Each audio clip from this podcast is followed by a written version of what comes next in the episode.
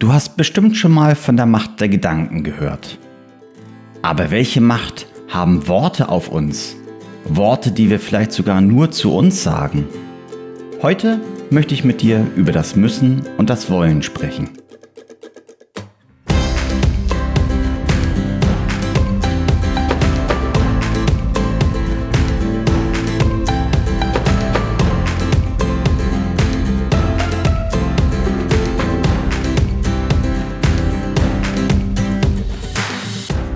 Ich bin Timo Zape, Sportwissenschaftler, Personal Trainer und Coach.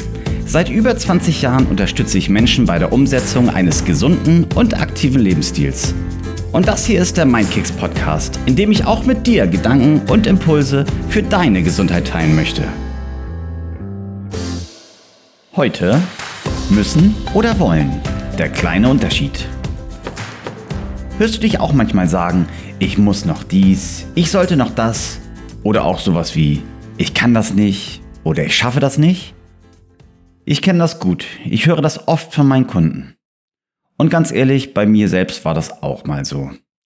Glaubst du, dass das eine gute Wirkung auf dich hat? Ich denke nicht. Ich bemühe mich seit einiger Zeit, aktiv Worte wie müssen, sollen und nicht dürfen zu vermeiden. Ich glaube fest daran, dass Worte Realitäten schaffen und dein Unterbewusstsein hört immer mit. Wenn du also zum Beispiel sagst, ich muss, dann befeuerst du damit deinen inneren Zwang und, ja, ich glaube auch gegebenenfalls deine Abneigung dagegen. So etwas wie ich kann das nicht bestätigt deine Zweifel an einer Sache. Vielleicht hast du schon einmal von Affirmationen gehört. Dazu gibt es inzwischen spannende Untersuchungen und ähm, ja, dazu werde ich bestimmt auch nochmal eine eigene Folge machen. Und hier ist es ganz ähnlich.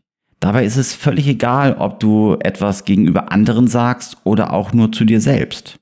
Du wirst damit immer, und davon bin ich überzeugt, einen Effekt bei dir auslösen. Stell dir mal vor, du bist heute Abend auf einer Party. Und da wird dir ein kleiner Drink angeboten und du hast dir vorgenommen, vielleicht jetzt zu Jahresanfang mal ein wenig kürzer zu treten. Was sagst du dann? Ich darf nicht? Oder lässt du dir sogar extra eine Ausrede einfallen? Ich muss fahren oder irgendwie sowas? Was hindert dich denn daran zu sagen, ich will nicht? Was wäre überhaupt, wenn du Zwangsausdrücke wie müssen und sollen übersetzt in dürfen und wollen? Ich weiß, das klingt jetzt vielleicht ein bisschen kleinkariert, aber es macht tatsächlich einen Unterschied, ob du von müssen und sollen sprichst oder dir Dinge erlaubst, ob es um Zwänge geht oder um eine Erlaubnis. Und selbst wenn du am Anfang gar nicht so wirklich davon überzeugt bist, dann wirst du nach und nach deinen Geisteszustand damit verändern können. Es gibt so einen Spruch, der heißt Fake it till you make it. Das heißt, du veräppelst dich eigentlich selber, damit, dass du behauptest, du würdest etwas wollen.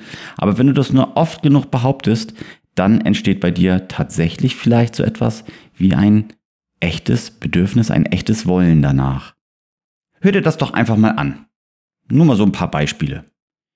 Hm, weil ich etwas für meine Gesundheit tun sollte, muss ich mit dem Rauchen aufhören. Und wie hört sich im Vergleich das an? Weil ich etwas für meine Gesundheit tun möchte, will ich mit dem Rauchen aufhören. Ja, also hier einfach mal das Sollen und Müssen durch Möchten und Wollen ersetzt. Oder vielleicht, weil ich abnehmen sollte, darf ich jetzt nichts mehr naschen. Stattdessen, weil ich abnehmen möchte, will ich jetzt nichts mehr naschen. Das eine ist wieder mit Zwängen verbunden und ja, schürt auch eine Abneigung, würde ich denken. Das andere betitelt eigentlich eine Motivation und bestätigt dich eigentlich in einem neuen Verhalten.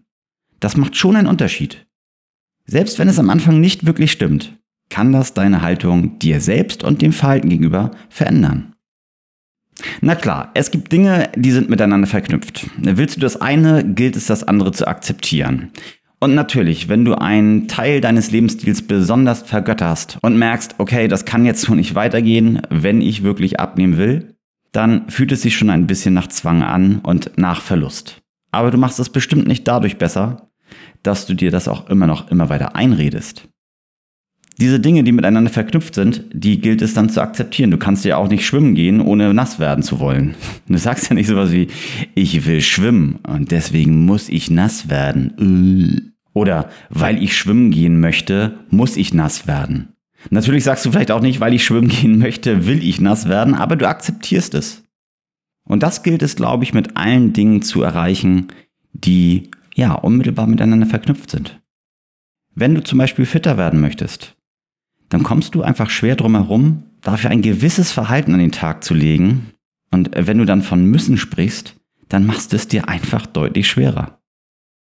Wie klingt es für dich, wenn du sagst, um fit zu werden, will ich mich jeden Tag bewegen? Stattdessen hört man ständig Leute sagen, eigentlich müsste ich mich mal ein bisschen mehr bewegen. Ich wäre auch gern ein bisschen fitter. Das klingt jetzt nicht gerade danach, als würdest du gleich draußen eine große Runde spazieren gehen. Also hör dir doch mal genauer zu. Wie oft musst du Dinge tun? Wie oft darfst du etwas nicht? Was passiert, wenn du stattdessen mehr willst und dir mehr erlaubst? Und du könntest das Ganze sogar noch weiterspielen. Wie oft verwendest du eigentlich Konjunktive? Sowas wie ich würde ja gerne, ich sollte mal, ich hätte dieses und jenes. Ne, das Beispiel von eben, bewegen, ich würde mich gerne bewegen, ich sollte mich mehr bewegen. Und wenn du stattdessen sagst, ich will mich bewegen, ich werde mich bewegen oder am besten, ich bewege mich jeden Tag. Was löst das dann in deinem Kopf aus? Und was macht das mit deiner Motivation? Ich glaube, das macht wirklich einen großen Unterschied. Und damit beende ich schon diesen ganz, ganz kurzen Impuls und möchte dich herzlich einladen, dir den heutigen Tag mal etwas genauer anzuschauen und mal in dich hineinzuhorchen, wie oft du etwas musst, wie oft du etwas nicht darfst.